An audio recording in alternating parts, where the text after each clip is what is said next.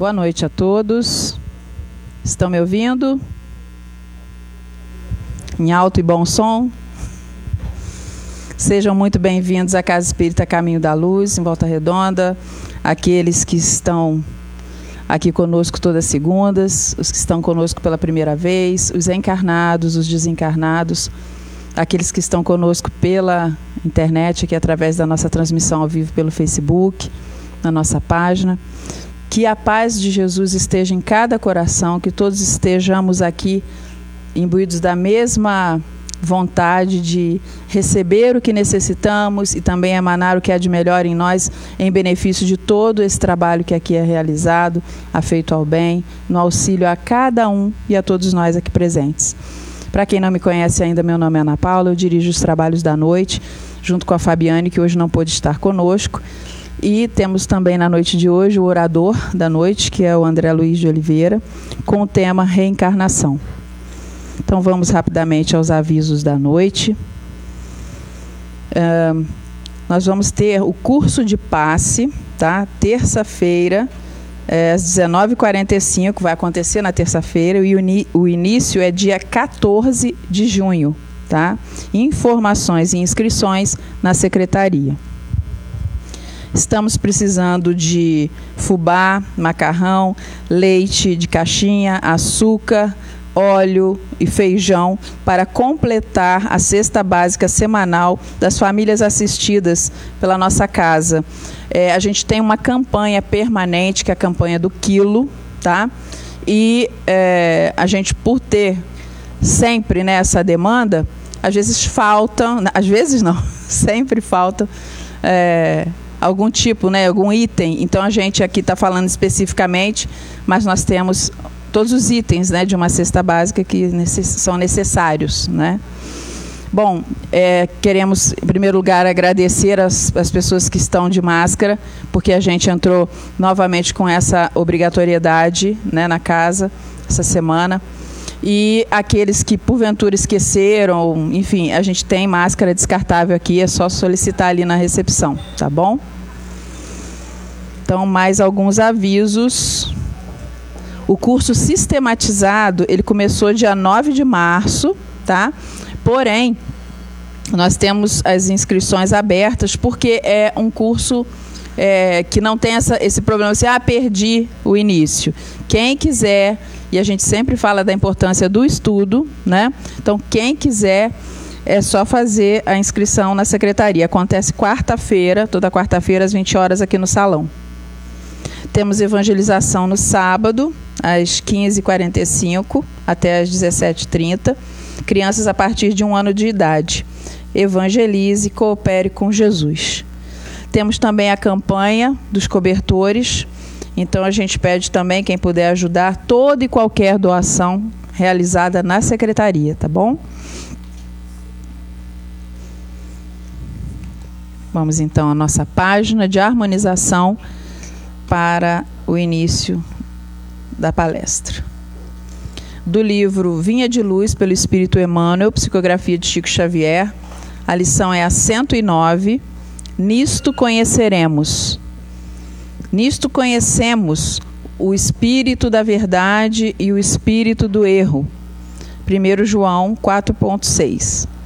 Quando sabemos conservar a ligação com a paz divina, apesar de todas as perturbações humanas, perdoando quantas vezes forem necessárias ao companheiro que nos magoa, esquecendo o mal para construir o bem, amparando com sinceridade aos que nos aborrecem, cooperando espiritualmente através da ação e da oração a benefício dos que nos perseguem e caluniam, olvidando nossos desejos particulares para servirmos em favor de todos guardando a fé no supremo poder como luz inapagável no coração, perseverando na bondade construtiva, embora mil golpes da maldade nos assediem, negando a nós mesmos para que a bênção divina resplandeça em torno de nossos passos, carregando nossas dificuldades como dádivas celestes,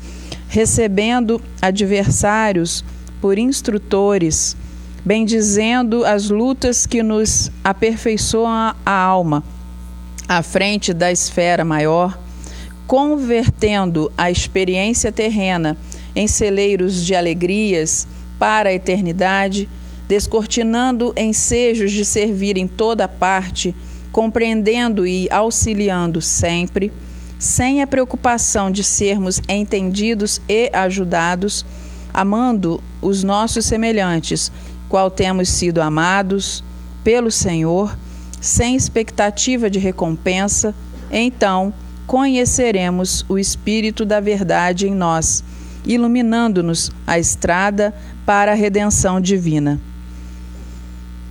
A mensagem nos mostra a importância de mantermos essa sintonia, buscarmos constantemente essa proximidade com o divino, porque Deus já está em nós. Nós é que precisamos fazer esse movimento de estarmos com Ele, tanto quanto Ele já está em nós.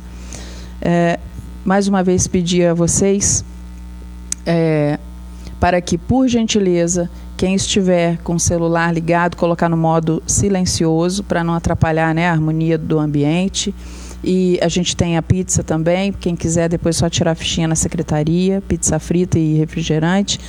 E vamos agora fazer a nossa harmonização para a prece inicial e o início da palestra.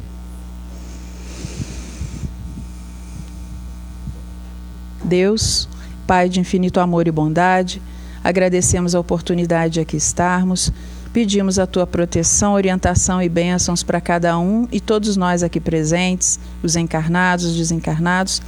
Pedimos também o amparo especial para o nosso orador da noite, o André Luiz, que fale o que deva ser dito em benefício dos encarnados e desencarnados aqui presentes, bem como aqueles que estão assistindo à transmissão ao vivo. Que a paz esteja conosco, a paz do Cristo, a paz real. E que estejamos, Senhor, convosco, tanto quanto o Senhor está em nós. Que assim seja, graças a Deus. André.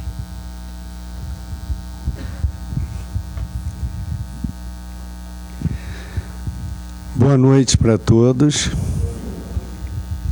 Que os nossos mentores espirituais possam nos inspirar, proteger a todos nestes próximos 50 minutos, em que vamos falar de um tema conhecidíssimos dentro da doutrina, né? um dos assuntos talvez mais relevantes no nosso ambiente doutrinário. Mas que infelizmente não é aceito pelos outros nossos irmãos de doutrinas cristãs. Apesar que o tema está lá nas Escrituras. Infelizmente, nós não vamos falar nessa parte. É, temos uma palestra só sobre reencarnação na Bíblia, onde a gente vê que lá também está muito explícito a questão das vidas sucessivas. Para falar em reencarnação, temos que obrigatoriamente falar na lei de causa e efeito. Que lei é essa? Todo efeito tem uma causa.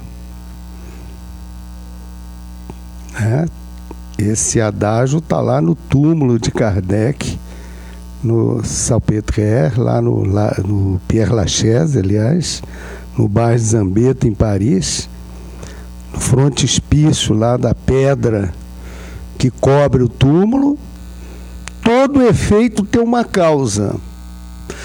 Todo efeito tem uma causa. Todo efeito inteligente tem uma causa inteligente. O poder da causa inteligente, quer dizer, a carga, o montante, a importância da causa inteligente está na razão da grandeza do efeito. Então, tudo, absolutamente tudo que acontece na nossa vida de efeito tem uma causa pregressa. Uma aflição. Aflição aqui seria uma característica da dor, das adversidades, do sofrimento. Tem uma causa no passado. Essa causa pode estar nesta vida, como na grande maioria das causas está na vida pregressa ou nas vidas pregressas.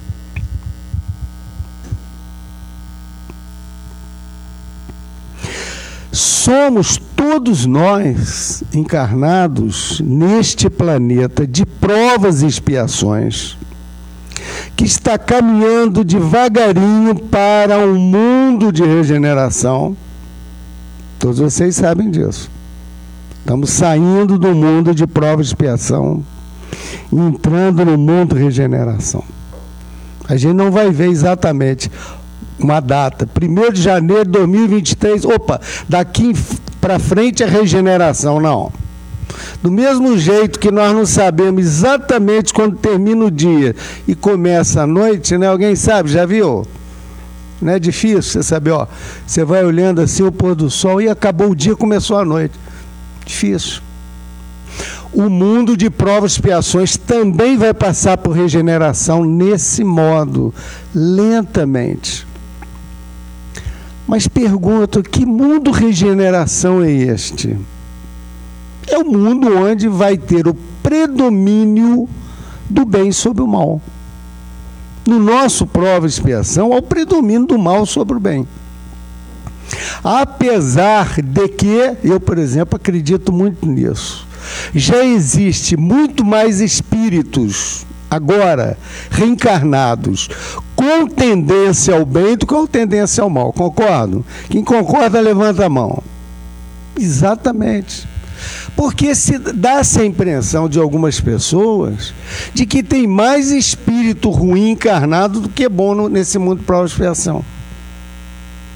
Já existe muito mais espíritos com tendência ao bem reencarnados, mesmo no prova expiação, do que pessoas ruins.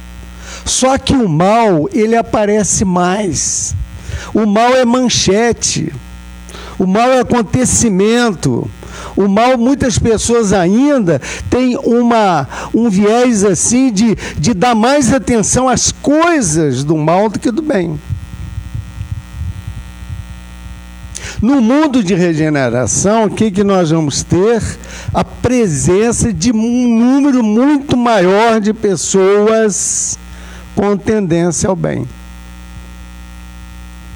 E isso é pedra no lago. Imagina um mundo onde o número de assassinatos vai reduzir dramaticamente, de estupros o número de pessoas sem lar, sem teto nas ruas.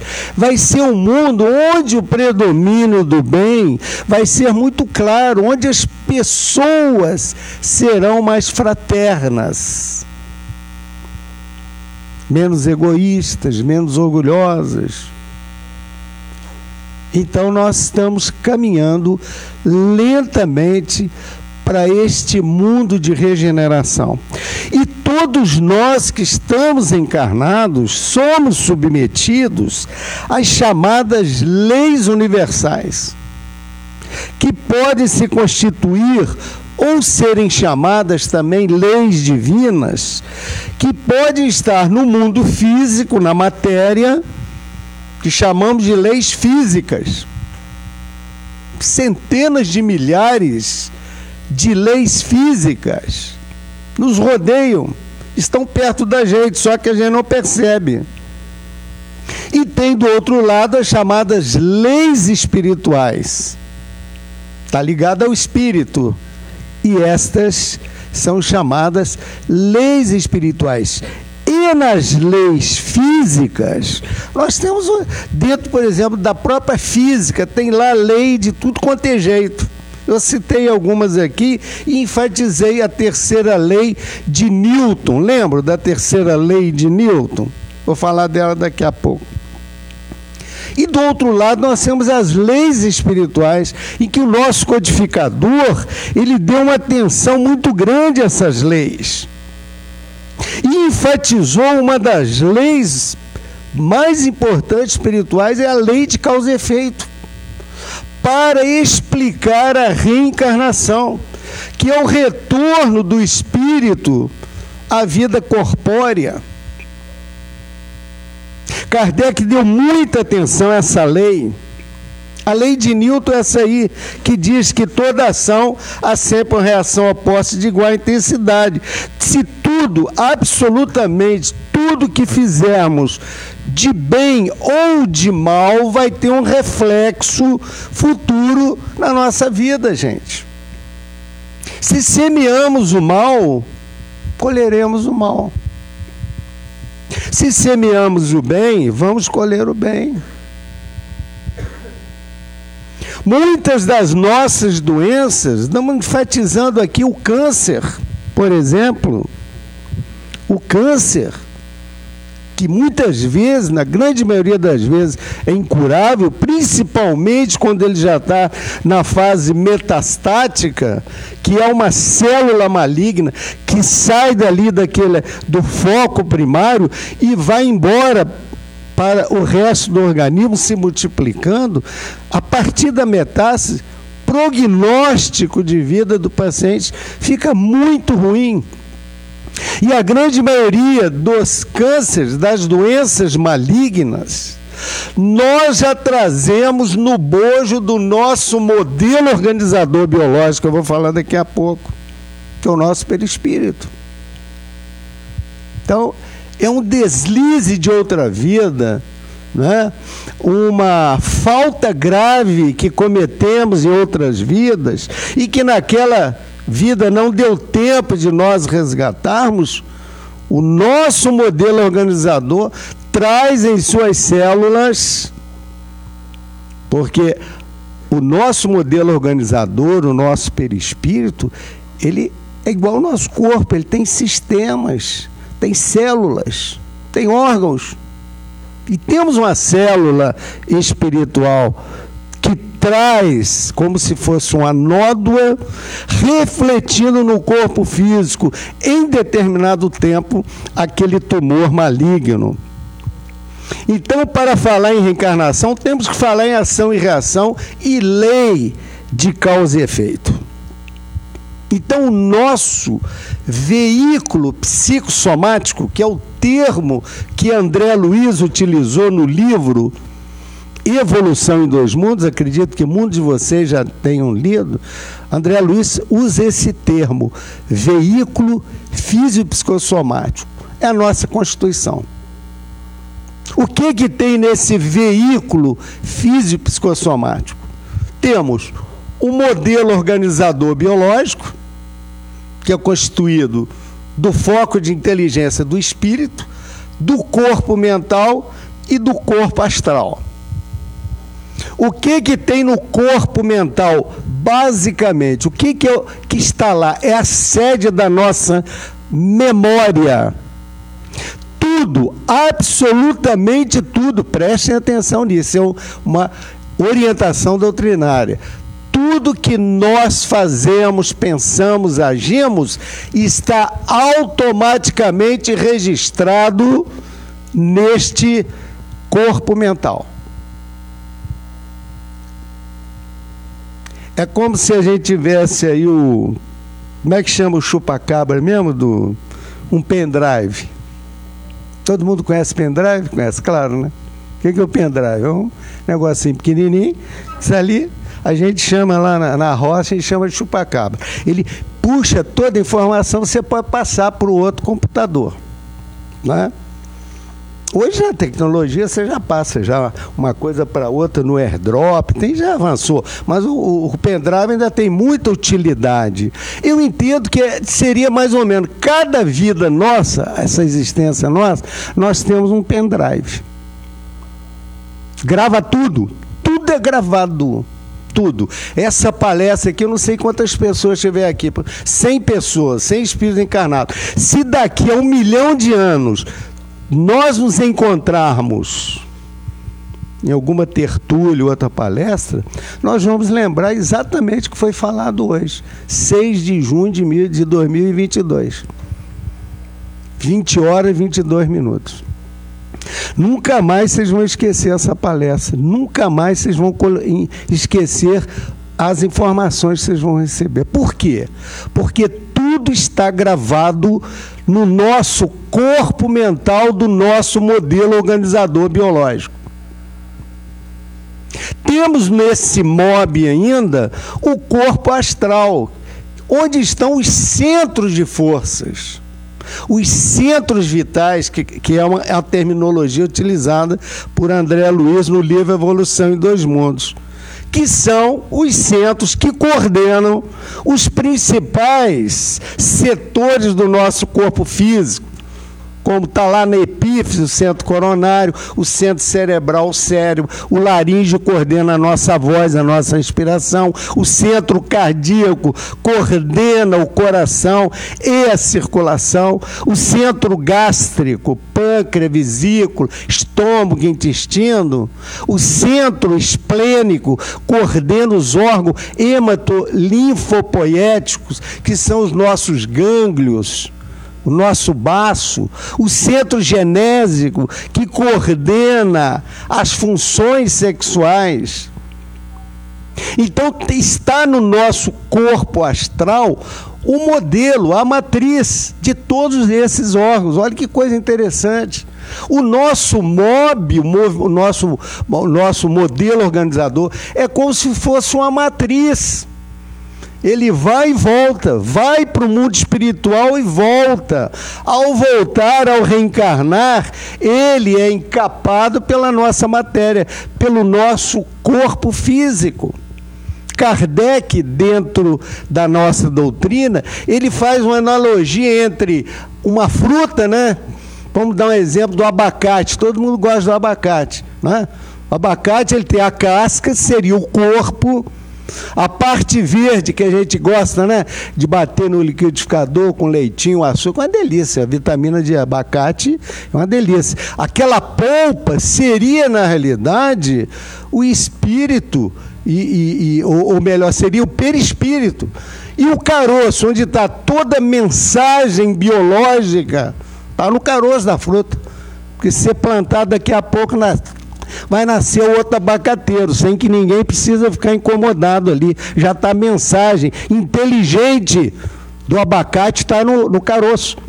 Então o caroço seria o espírito, a polpa que a gente come, o perispírito e a capa seria o nosso corpo, seria uma analogia. Se a gente for ver o computador também, o design do computador seria o nosso corpo.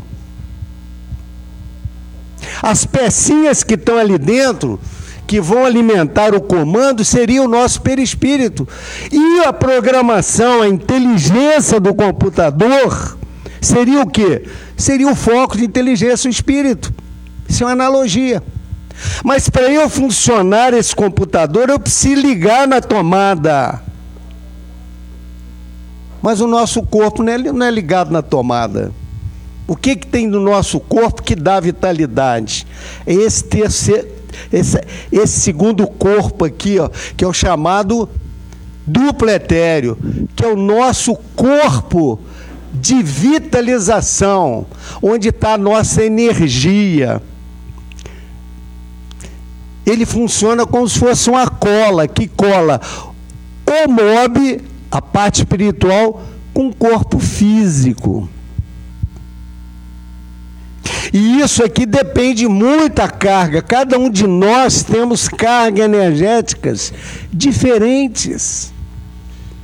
Uma pessoa, por exemplo, numa fase final do desencarne de um câncer, já magrinho, um câncer, por exemplo, gástrico ou de esôfago. Não sei se vocês já viram pessoas em fase final de um câncer gástrico de esôfago. Fica uma, extremamente caquético. Uma pessoa numa fase final, já presta a desencarnar, a sua energia, o seu duplo etéreo, a sua vitalização já está já praticamente nula. Quando adentramos uma sala de passe, o que, que nós vamos lá? Recarregar o nosso duplo etéreo. Vamos receber energia espiritual canalizada pelo médium passista para recar recarregarmos a nossa energia, que é fundamental para a nossa vida também. Que, que vai, vai nos dar saúde, equilíbrio, diminuição do nosso limiar da dor, vai estimular a serotonina no cérebro, no cérebro para a gente ficar mais alegre, mais de bem com a vida. Todos vocês sabem o benefício de um passe magnético? Por quê? Porque nós revitalizamos e melhoramos essa cola entre o nosso corpo físico e o nosso corpo espiritual. Então, tudo, absolutamente tudo que acontece na nossa vida de efeito está ligado ao nosso passado. E o nosso veículo físico-psicossomático é que traz no seu bojo todas as informações. E é interessante como que nós podemos explicar a reencarnação. É muito fácil hoje, gente, explicar. Vejamos como as pessoas são diferentes. Uns mais inteligentes que outros, não tem isso. Umas pessoas mais bondosas, umas mais rudes, umas mais agressivas, outras mais fraternas. Umas reencarnam altas, outras baixinhos. Uns nascem com defeitos físicos, uns reencarnam síndrome de Down, outros reencarnam com autismo, uns reencarnam sem os braços, que eu vou mostrar o caso do Vujicic, que, que reencarnou com a Amelia, que é a falta de, dos dois braços e, e, uma, e as pernas. Uns reencarnam cegos, com malformações físicas.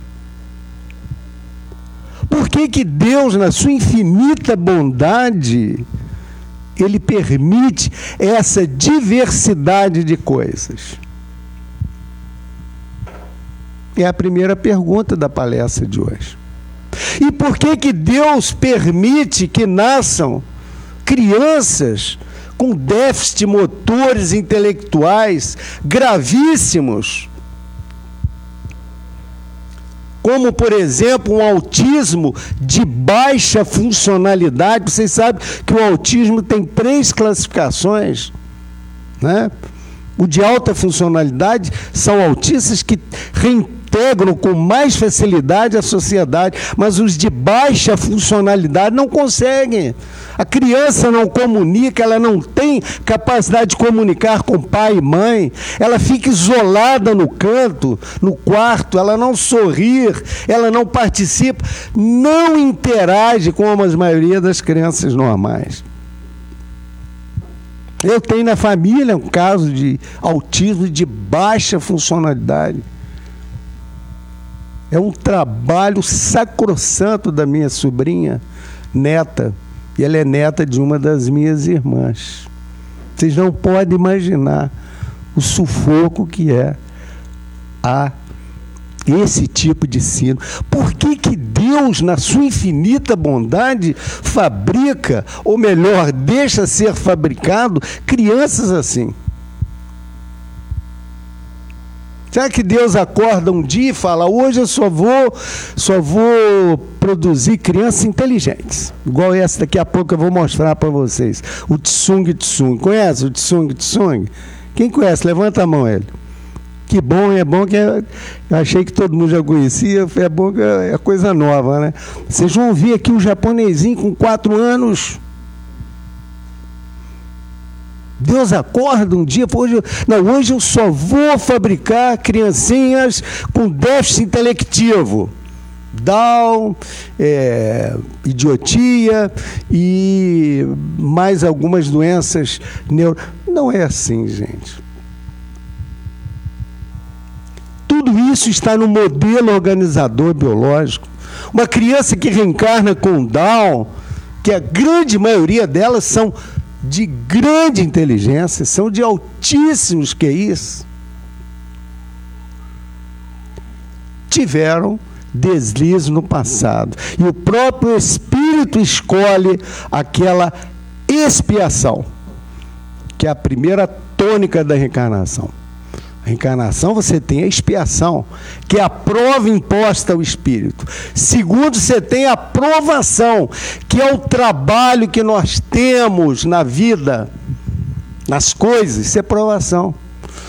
Um casal que recebe nos seus braços um espírito autista ou síndrome de Down, com baixa funcionalidade, com retardo mental acentuado, é expiação para o espírito, mas é aprovação para os pais.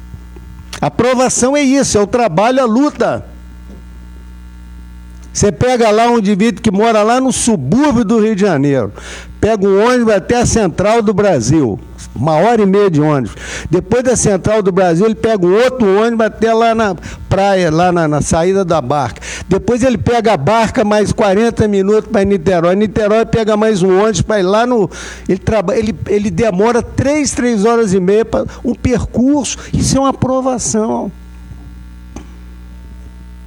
Aqueles irmãos que estão lá na guerra da Ucrânia Todo mundo já desenvolveu a empatia na guerra da Ucrânia. O que, que é empatia? É imaginação, pela imaginação, você se colocar no lugar daquela pessoa. Olha que dificuldade que está sendo lá. As pessoas estão deixando tudo. Vão embora as mulheres, os homens até 60 anos ficam para lutar. Eles vão embora, deixando tudo. O que, que é isso? Isso é aprovação. Aprovação deles. Mas se tiver verimento, é dor, aí já é uma provação com expiação. Então Deus, Ele não é, não é Ele que dita quando nasce, não, esse aqui vai ser inteligente, esse aqui burrinho, esse aqui mais ou menos inteligente, esse aqui déficit total inteligente. Não é não. Tudo isso é do modelo organizador biológico que cada um de nós trazemos.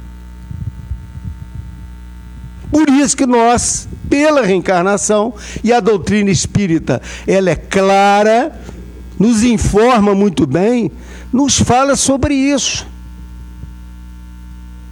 E que nós não viemos aqui nesse mundo nem a última, nem a primeira, nem a última vez que estamos aqui. Somos constituídos de uma matriz que é esse modelo organizador que vai à espiritualidade, volta ao mundo físico, num constante ir e vir infinito. Nós temos uma eternidade para, para, para trás, como teremos a infinidade para frente. E é nesse modelo organizador que está estampado tudo que somos tanto em nível evolutivo e espiritual, em caráter, em personalidade.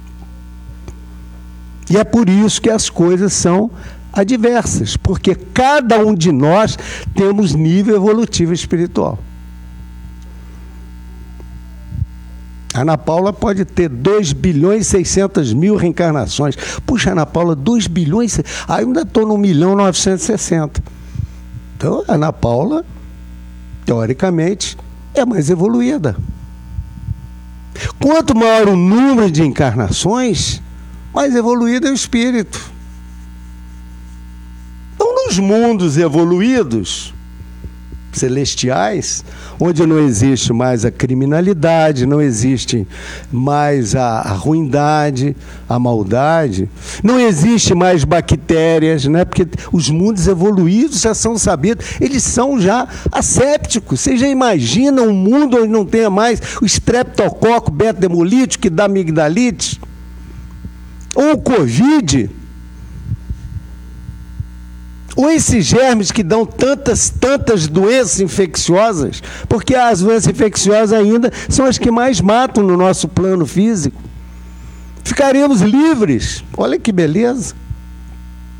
Não tem mais estresse. A alimentação é mais que intessenciada.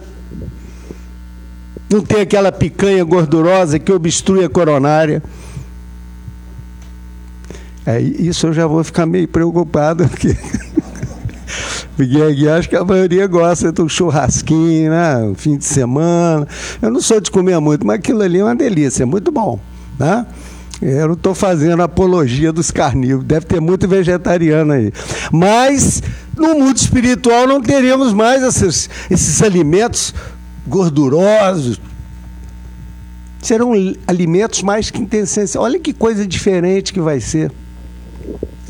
E Deus, na sua soberania, ele deixa ou recomenda ou aprova a chegada de espíritos que são mais evoluídos que a média. Eu vou passar algumas mentes brilhantes aqui, só para vocês lembrarem, né?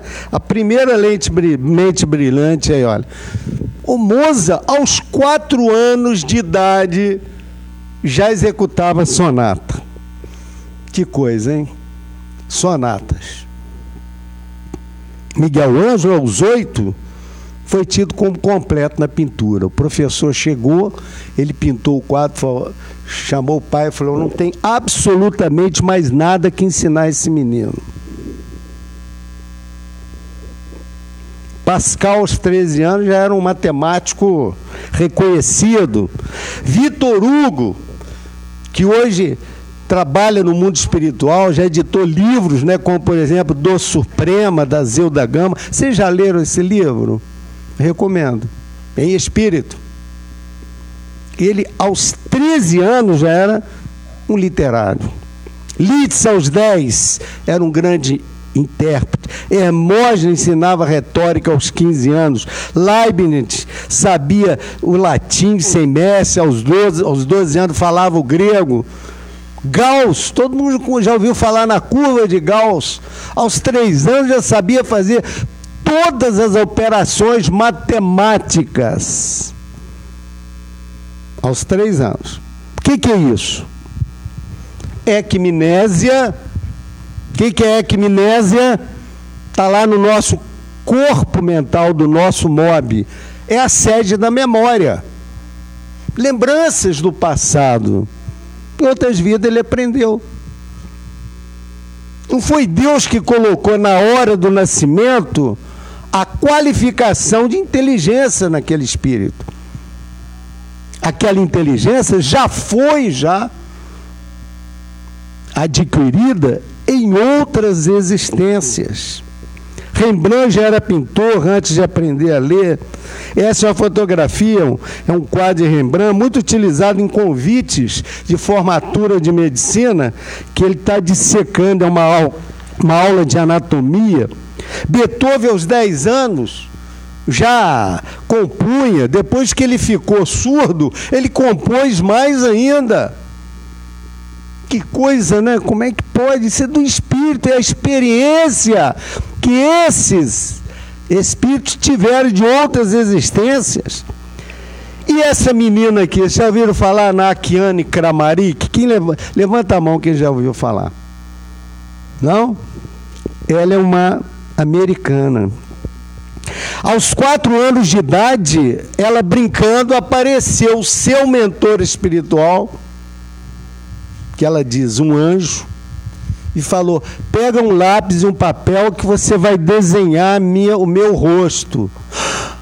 Ela saiu correndo, foi atrás da mãe. Mãe, me dá um papel e um lápis aí, que tem um, um anjo ali querendo que eu e o próprio espírito provavelmente pegou na mão dela, o intuiu, né? E ela fez a caricatura. Ela, com quatro anos, pintou. Alguém pinta bem assim? Eu não pinto, não sei pintar rosto. Quatro anos de idade. E ela foi embora aqui, ó. Aos oito anos, ela pintou uma entidade que chegou lá e ela disse que, que seria Jesus, o anjo mentor espiritual dela. E ela fez essa pintura aqui com oito anos e foi embora, né? Aos 15 pintou esse quadro. Esse quadro aos 15 anos, ao autorretrato. Olha que magnífico, aos 16, o mentor dela orando. Você vai conhecer agora uma menina que aos 12 anos de idade já é considerada um gênio da arte. O primeiro desenho dela ela fez quando tinha 4 anos. Agora, uma pintura dela pode valer, sabe quanto? 200 mil reais.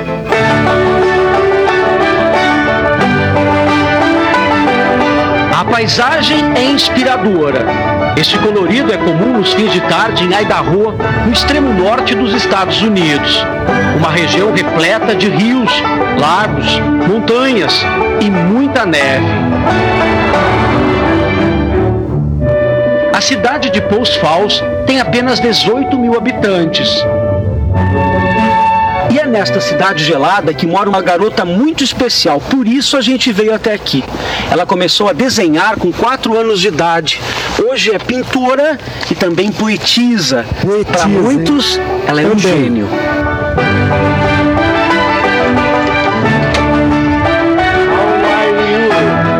Quem nos recebe é a própria Kiane, muito bem-humorada. A Kiane parece uma adolescente como qualquer outra. Um breve passeio pela casa mostra que ela é muito diferente. Aos 12 anos, fala russo, lituano e domina até a linguagem dos sinais.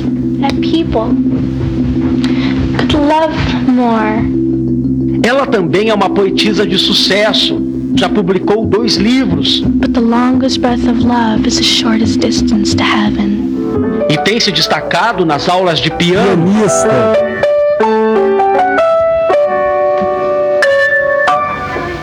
Mas o que transformou a Kiana em celebridade mundial é o talento dela para a pintura. Todos esses quadros foram pintados por ela.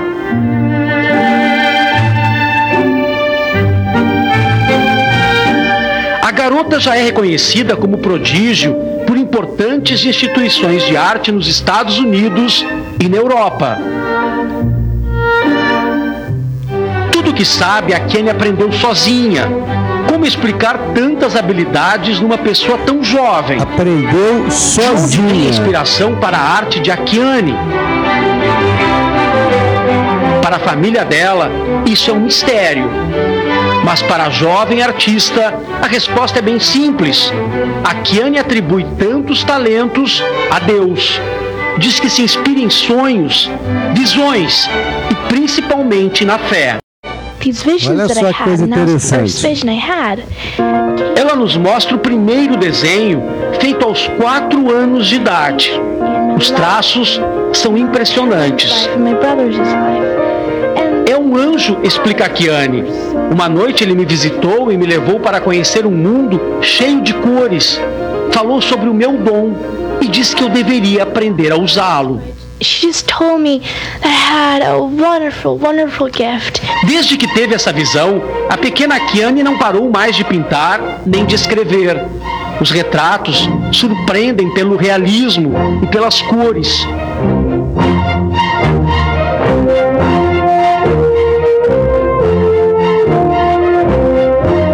Este se chama Os Olhos Plantados.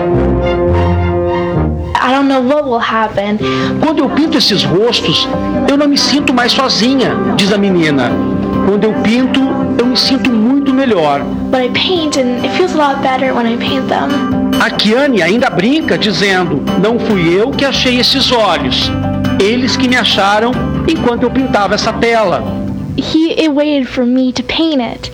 Hoje, uma pintura original de Akiane chega a valer 100 mil dólares, mais de 200 mil reais.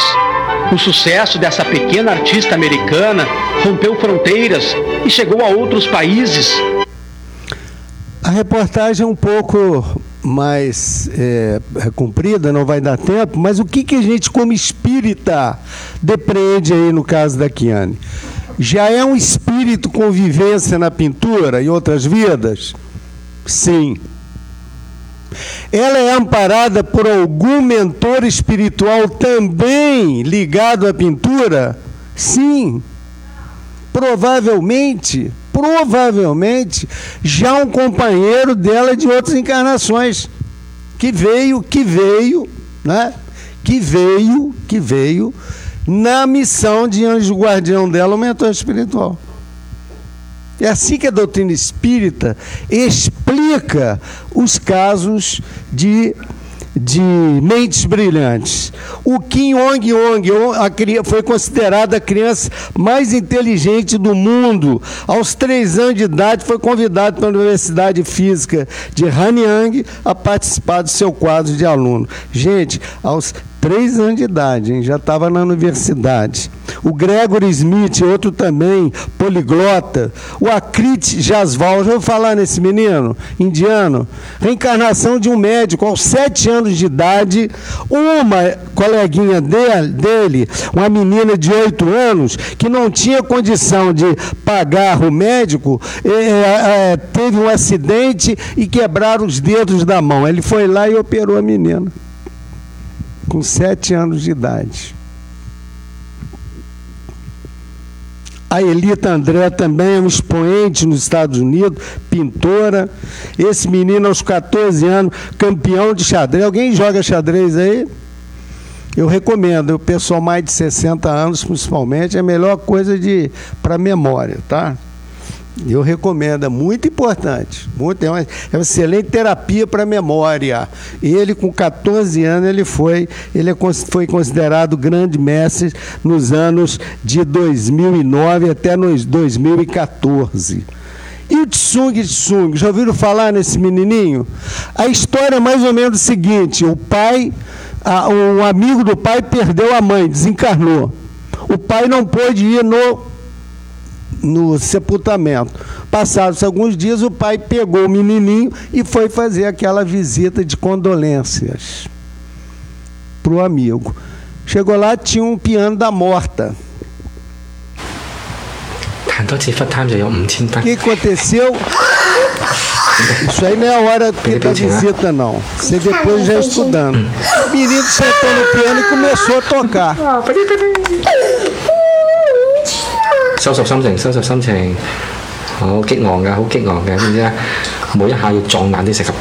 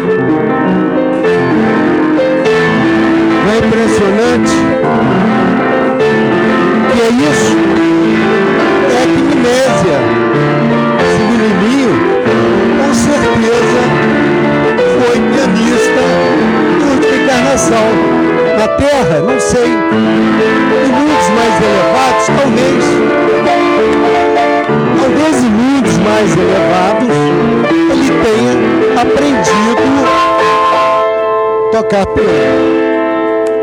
Maravilhoso. E esse aqui também é um coreano. Quatro anos de idade.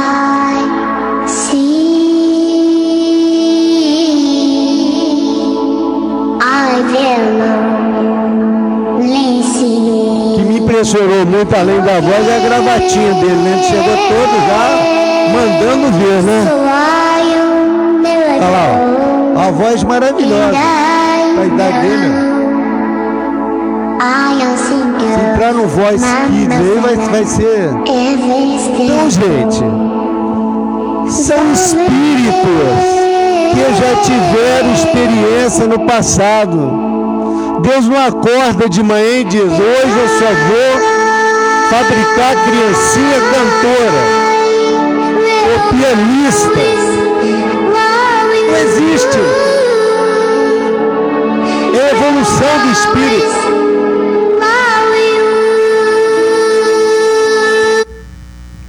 Já viram falar no Nick Vujicic, portador de Amelia? Reencarnou sem os braços, sem as pernas e onde seria a perna esquerda dele tem um pezinho de número, acho que 18 ou 20. Inacreditável.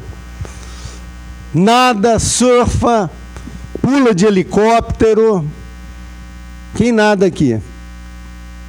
Eu não nado nada. Quem nada? Ninguém. Ah, surfar, quem faz sur surfa aí? Eu adoro surfar. Eu adoro.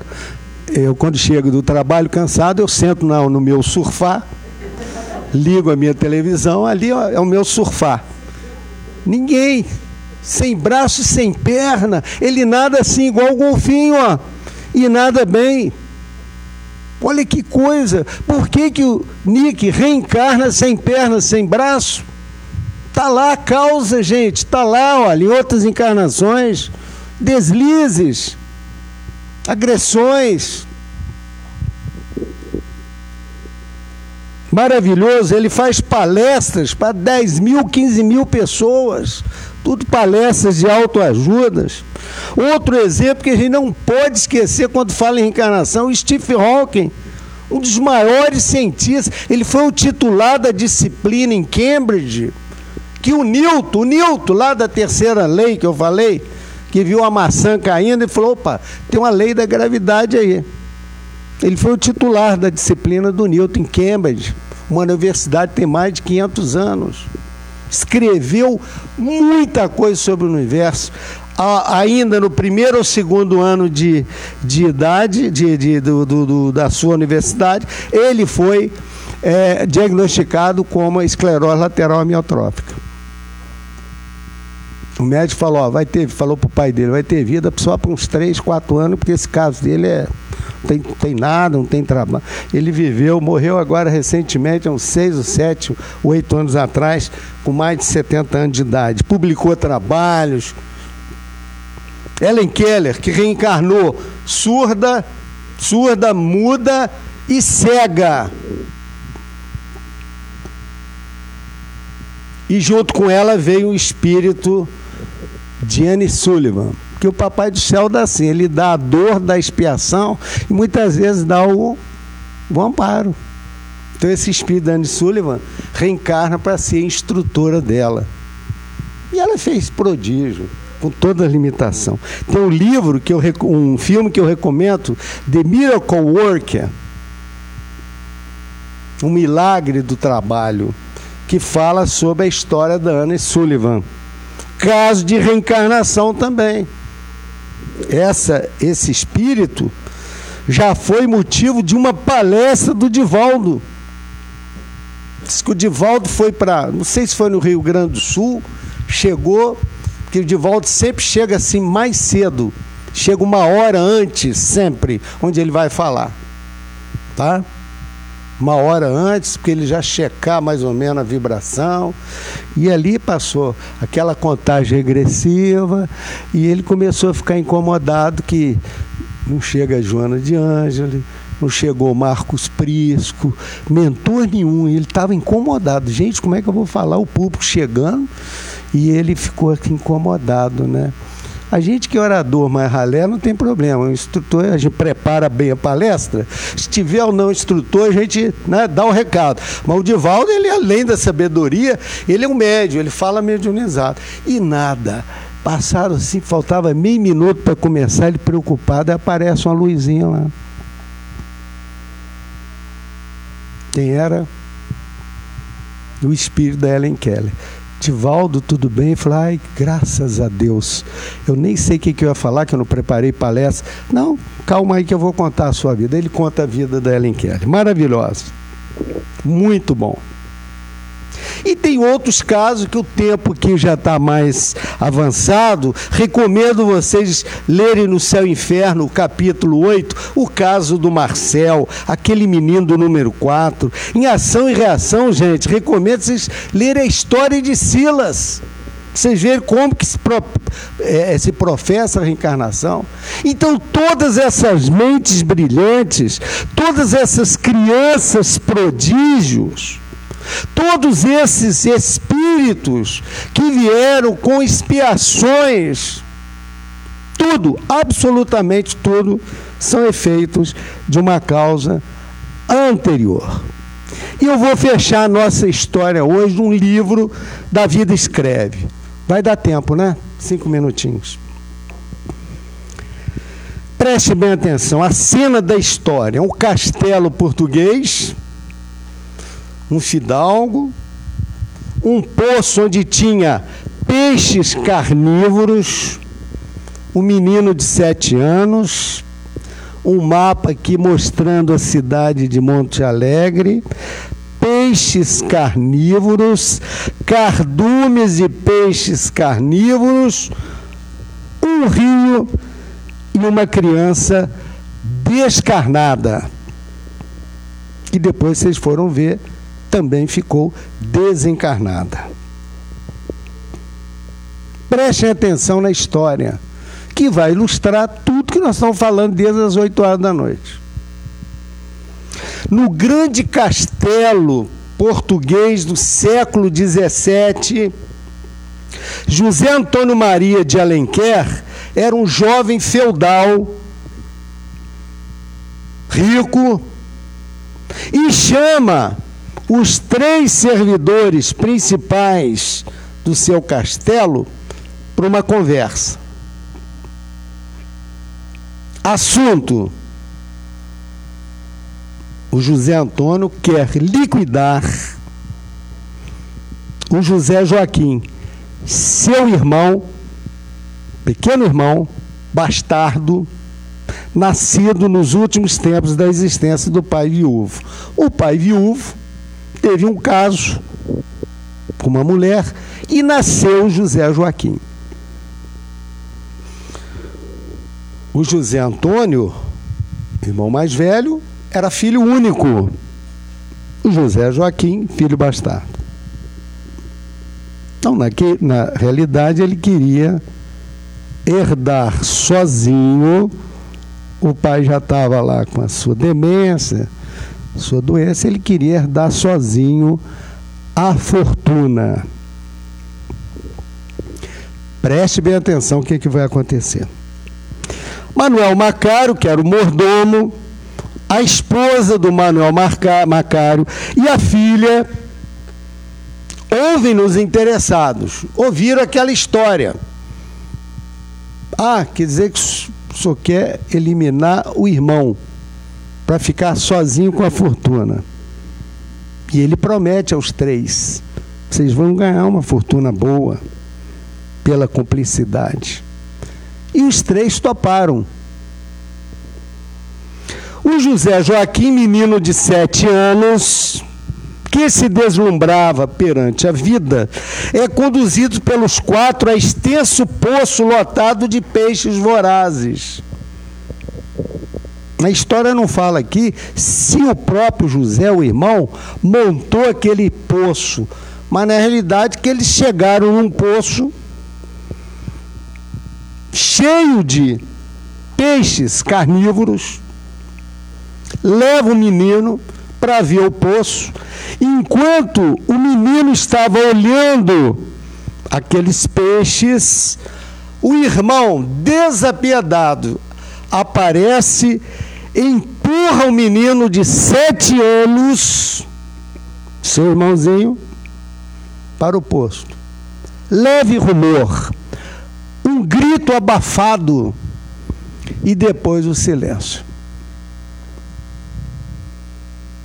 desencarna o irmão dele.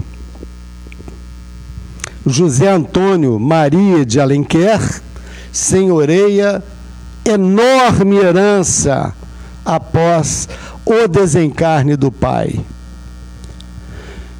E a vida continua. Vamos virar a página agora. Vamos a 200 anos depois o diário de Monte Alegre, que é uma cidade lá do Pará, 8 de fevereiro de 1957. Vejam só a manchete do dia do jornal. 200 anos depois. Entre aspas, a criança foi devorada em vida pelas piranhas do rio. Em poucos minutos dela só restava o esqueleto, presenciada pelos pais do menor a horripilante cena. Essa foi a, a, a manchete da notícia. A população da pequena cidade de Monte Alegre, no Baixo Amazonas, ainda não se refez do choque emocional causado pela tragédia que envolveu uma criança de sete anos, devorada em vida e em poucos minutos por um cardume de famintas piranhas e o que é pior, na presença dos pais e de irmã menor, todos horrorizados. O menino Adilson, a vítima, filho do pescador Darlan, era uma criança muito estimada pela sua vivacidade, pelo seu temperamento. No dia em que perdeu a vida de maneira brutal, havia sido mandado pelo pai, em companhia de sua irmã Josefina, de 11 anos, numa pequena canoa, para levar um recado a outra margem do rio, do rio Gurupatuba, que corria no fundo da casa do pescador. O pescador pegou, vem cá, meu filho, pegou o menino de sete anos, foi com a irmã, pega a canoa e leva esse recado para o fulano lá do outro lado. Já no meio da travessia, o Adilson, menino, a um movimento menos infeliz da canoa, perdeu o equilíbrio e caiu na água. Mas ele caiu exatamente no local onde uma quantidade enorme, um cardume de piranhas estava. E o local onde ele mergulhou tingiu-se imediatamente de sangue. Em poucos minutos, em segundos, aqueles peixes carnívoros devoraram o menino. Horrorizados, os pais de Adilson e a irmãzinha do menino que assistiram a cena impressionante, sem nada poderem fazer, tal a conhecida rapidez com que age essa espécie de peixe. Refeito da brutalidade da cena e passado o cardume, o pai de Adilson mergulha nas profundezas do rio e de lá voltou apenas trazendo um esqueleto totalmente descarnado. Essa ocorrência deixou chocados a quantos dela tiveram conhecimento. A voracidade das piranhas e o assombro da pequena família foram o preço da remissão da falta cometida outrora. Então aqui vocês podem raciocinar quem foi o, o bonitão lá que mandou matar o, o irmão. O menino que morreu. Quem foi a irmã? Provavelmente a mulher do Macário. Quem foi o pai, o Darlan? Quem era? O Macário, o mordomo. É assim que funciona a lei da reencarnação. Todo efeito tem uma causa.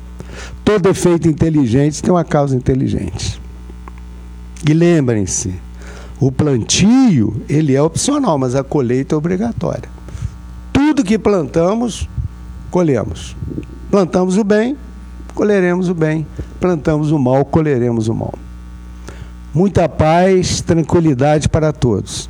E que Jesus, nosso Mestre, modelo e guia, possa estar sempre em nossos corações. Que assim seja.